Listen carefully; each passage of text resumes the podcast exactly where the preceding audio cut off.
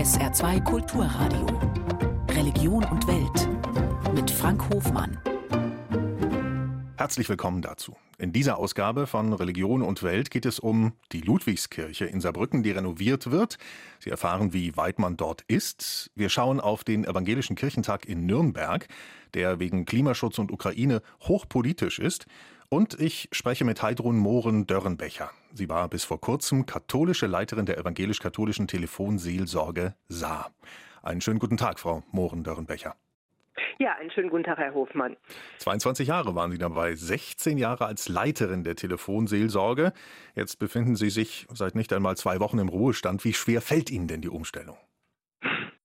Ja, also wie gesagt, die Telefonseelsorge war für mich äh, und ist es auch noch ein Herzensanliegen. Und natürlich lege ich das nicht so schnell auf die Seite. Das ist ganz klar. Ich merke, dass ich gedanklich doch immer noch mal zurückkehre zu meinem alten Arbeitsplatz. Und ja, ich wünsche einfach, dass es mit der Telefonseelsorge gut weitergeht. Das kann ich nicht anders sagen. Das bleibt mir ein Anliegen. Sie haben es als Sechser im Lotto bezeichnet, dass Sie 2001 die hauptamtliche ja. Stelle bei der Telefonseelsorge bekommen haben. Warum? Ja.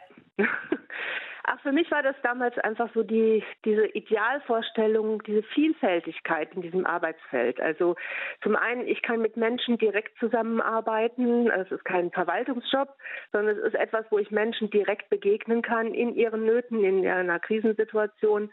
Ich habe Ehrenamtliche begleitet, die für sich sich weiterentwickeln wollten. Das ist es. So möchte ich gerne arbeiten. Was hat Sie denn in Ihrer Zeit am meisten beeindruckt, erschüttert oder auch erstaunt? Im Grunde genommen eigentlich die Vielfältigkeit der Menschen und wie Menschen ihr Leben gestalten und dass meine Art des Lebens wahrlich nur eine, eine unter vielen, vielen Millionen Möglichkeiten ist zu leben und das Leben zu gestalten. Und ja, und dass Menschen, egal ähm, manchmal auch wie krank sie sind, weil wir haben ja auch viel mit psychisch kranken Menschen zu tun gehabt, ähm, alle auch sehr gesunde Anteile haben, mit denen sie ihr Leben auf ihre ganz besondere Weise gestalten. Was sind denn im Moment oder zuletzt in Ihrer Amtszeit die drängendsten Probleme gewesen der Anrufer? Also bei den Anrufenden ist es tatsächlich die Einsamkeit. Das ist so das äh, Problem gewesen, was sich auch über die vielen Jahre deutlich verschärft hat. Das ist ein Phänomen, wo ich sagen würde, dass sich das über die Jahre deutlich ausgeweitet hat. Es sind so viele Bezüge weggefallen, wo Menschen früher selbstverständlich eingebunden waren. Und wenn es nur der Lebensmittelladen im Dorf war, den es jetzt eben einfach nicht mehr gibt. Hm? Ähm, mhm. Oder für alte Menschen, die selbstverständlich eingebunden sein in Familienbezüge. Ähm, auch das gibt es für viele nicht mehr so, wenn die Kinder weggezogen sind, wenn sie erwachsen sind und ähm, Menschen aus der näheren Umgebung dann verstorben sind. Also das ist für mich sehr, sehr deutlich geworden. Auch ähm, auffällig ist die zunehmend hohe Anzahl gewesen der psychisch kranken Menschen, die uns erreicht haben. Das führe ich auch darauf zurück, ähm, dass die Verweildauer in den Kliniken und das Angebundensein an entsprechende Ärzte deutlich weniger möglich war über die letzten Jahre und dass die Menschen einfach Kontakte gesucht haben, Begegnungsmöglichkeiten. Und das gab es für sie eben dann bei uns am Telefon. Mit wie vielen Menschen hat man es, wenn man bei der Telefonseelsorge arbeitet, denn am Tag so zu tun? Um, ähm, also wir bekommen bei der Telefonseelsorge, Sie merken, ich spreche noch in der ja. Gegenwart, also etwa so 30 bis 40 Anrufe pro Tag. Hm. Das liegt aber nicht daran, dass es nicht mehr Menschen versucht hätten, uns zu erreichen, sondern das ist einfach die Kapazität, die möglich ist. Wir haben eine Leitung und wenn diese Leitung belegt ist, dann ist eben belegt und jemand anders kann erstmal nicht durchkommen, sondern muss es nochmal probieren. Mhm. Da ist einfach eine Kapazitätsgrenze erreicht. Ne? Aber so etwa 30 bis 40 Gespräche am Tag führen wir. Unsere Gesellschaft entwickelt sich ja immer weiter. In den vergangenen Jahrzehnten ist die Welt noch näher zusammengerückt. Digitalisierung, Globalisierung.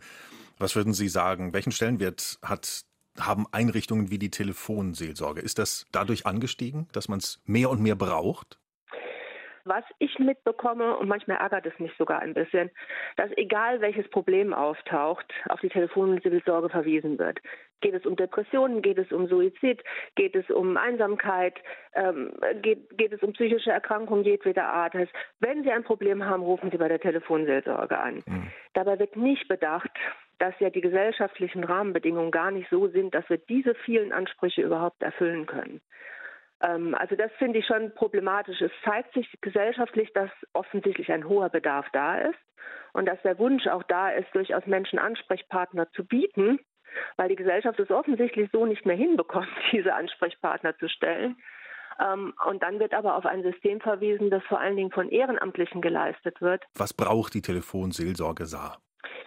Na, wir bräuchten an sich noch sehr viel mehr Menschen, die bereit sind, sich mit ihrer äh, ja, mit ihrem Engagement dort auch einzubringen. Dafür wiederum braucht es aber auch Geld, damit es Hauptamtliche gibt, die diese Ehrenamtlichen begleiten und ausbilden können da fehlt es einfach im Moment schon noch daran, diesem großen Bedarf eben gerecht zu werden. Und ich glaube, wir brauchen tatsächlich auch noch mehr Einfluss auf die Politik. Wir haben schon diese Gespräche auch gesucht, die Politik auch mit uns, das muss man auch dazu sagen, das kann ich jetzt nicht leugnen.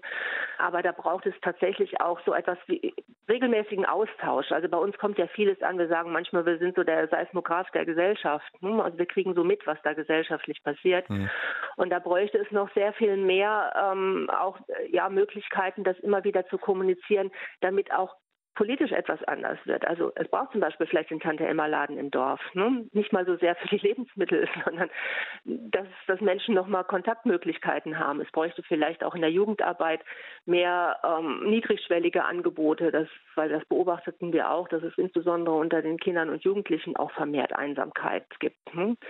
Ähm, dass, dass man niedrigschwellig irgendwie solche Angebote macht, wo man einfach zum Frühstücken hingehen kann oder so etwas. Mhm. Ja, also es braucht diesen Austausch einfach mehr noch, damit auch tatsächlich im Außen etwas sich verändert. Also die Telefonseelsorge nur weiter auszubauen, ist letztendlich wäre schön, klar, würde ich mir auch wünschen, weil der Bedarf sehr groß ist. Aber ich glaube, es braucht auch praktische Veränderungen dann in die Politik hinein. Sie sind gläubige Katholikin. Welche Rolle hat Ihr Glaube bei der Seelsorge gespielt, auch für Sie persönlich? Weil die Menschen, die Sie treffen am Telefon, hinterlassen sicherlich bei Ihnen auch Eindrücke, die verarbeitet werden müssen. Ja, das ist sicher richtig.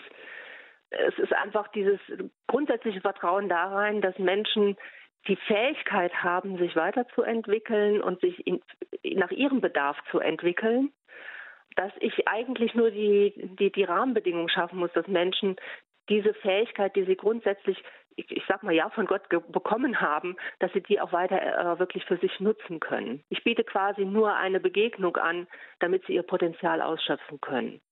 Nicht ich bin diejenige, die da etwas tut, sondern wenn sind es äh, die Menschen selber, die aufgrund ihrer Fähigkeiten, die sie mitbekommen haben für diese Welt, eigentlich für sich selbst auch sehr gut wissen, was sie brauchen und wie sie es umsetzen können sagt Heidrun Mohren Dörrenbecher. Sie war die katholische Leitung, Leiterin der Telefonseelsorge in Saarbrücken und ist jetzt nach 22 Jahren in Rente gegangen. Ich danke Ihnen für das Gespräch und wünsche Ihnen alles Gute. Ja, herzlichen Dank, Herr Hoffmann.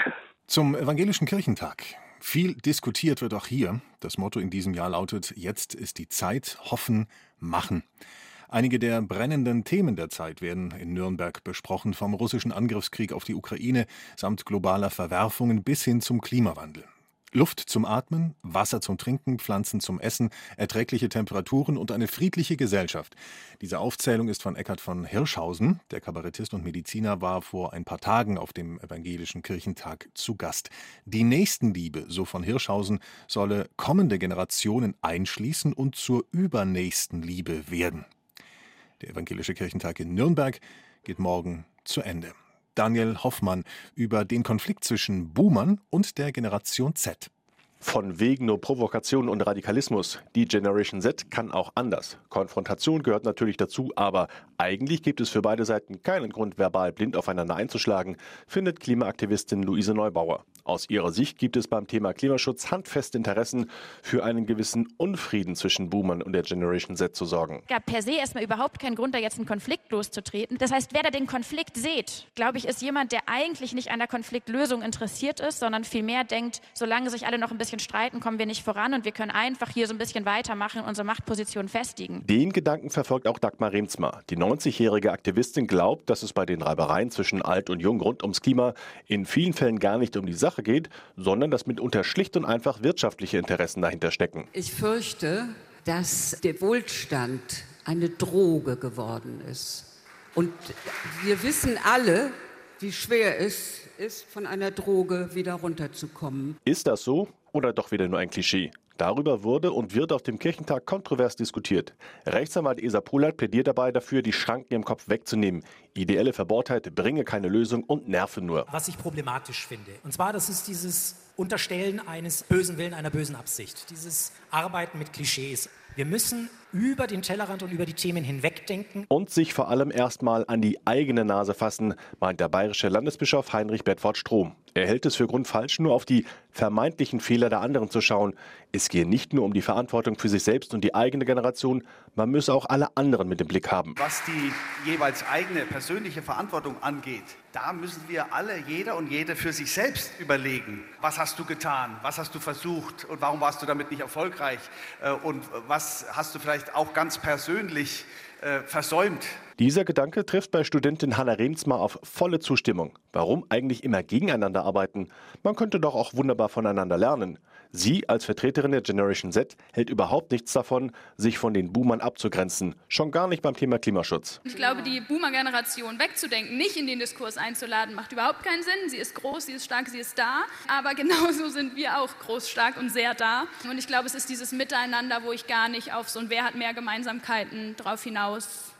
Eine wunderbare Idee, findet auch Bedford Strom. Natürlich sollte man einen kritischen Blick auf die jeweils andere Generation werfen aber nicht um einander Vorwürfe zu machen, sondern um sich gegenseitig zu unterstützen. Keiner von beiden sollte vom moralischen Hochprotest auf die anderen schauen, sondern man sollte wechselseitig voneinander lernen und sich wechselseitig immer wieder in Frage stellen. Den Weg hält auch Anna-Nicole Heinrich für den besten Umgang von Boomern und Generation Z. Die Präses der Synode der Evangelischen Kirche in Deutschland setzt voll auf die Diskussion und hofft auf einen guten Austausch. Dann würde ich mal als Vertreterin der Gen Z sagen, okay Boomer, let's change the world together und lass all hands on deck einfach zusammen machen. Fazit, auch wenn es gelegentlich knirscht und kracht, so schlimm ist es gar nicht zwischen Boomern und Generation Z. Zumindest nicht auf dem evangelischen Kirchentag. Und zum Abschluss der Sendung geht es wieder zurück ins Saarland zu einem Wahrzeichen des Saarlandes, die Ludwigskirche. Die wird gerade renoviert, sie ist deshalb teilweise geschlossen. In zwei Jahren soll dann in neuem Glanz das 250-jährige Bestehen gefeiert werden. Bis dahin fließen Millionen in das Projekt Ludwigskirche. Unser Reporter Herbert Mangold durfte hinter die Absperrungen mit Plastikfolie schauen, den Staub riechen und sich die Fortschritte in der Ludwigskirche anschauen. An allen Ecken und Enden wird gerade auf Hochtouren gearbeitet. Mit großen und kleinen Pinseln sind die Fachleute dabei, hunderte Quadratmeter Decken und Wände der Saarbrücker Ludwigskirche zu reinigen. Schließlich hat sich hier in den letzten Jahrzehnten auf allen Flächen Staub angesammelt. Nora Merziklot-Labs steht auf einem Gerüst in 12 Meter Höhe und säubert den Stuck. Viel Staub, aber für die Restauratorin ist dies Alltag. Man kann es als Frühjahrsputz ansehen. Ähm, wir machen jetzt eine Reinigung der Raumschale auch des Stucks natürlich. Der wird mit Ackerpatschschwämmen gemacht. Das ist wie ein großer Radiergummi, geht man über die Flächen drüber und die Krümel, die man auf dem Boden sieht, die nehmen den Dreck mit auf und somit wird die Fläche so sauber, dass man sie nachher wieder beschichten kann, also streichen. Die Orgel und der Altarraum sowie der Seiteneingang Richtung Staatskanzlei sind im nächsten Sanierungsabschnitt dran. Der Bauverantwortliche der evangelischen Kirchengemeinde und HTW-Bauingenieurprofessor Peter Böttcher ist zufrieden mit den Fortschritten auf der Baustelle.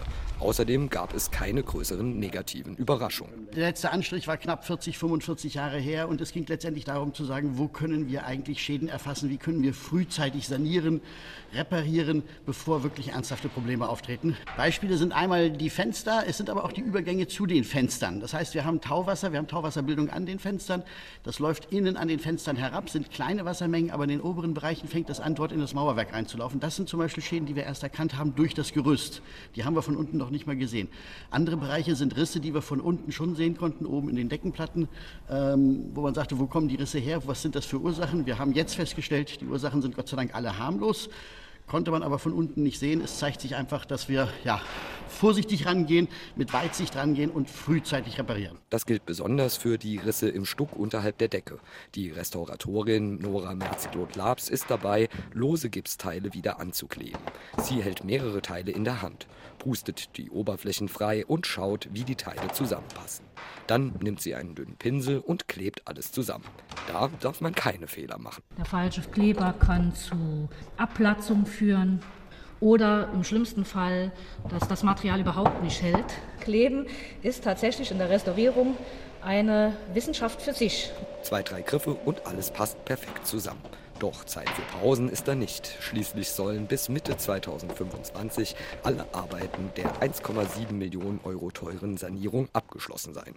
Pünktlich zum 250. Geburtstag der Ludwigskirche.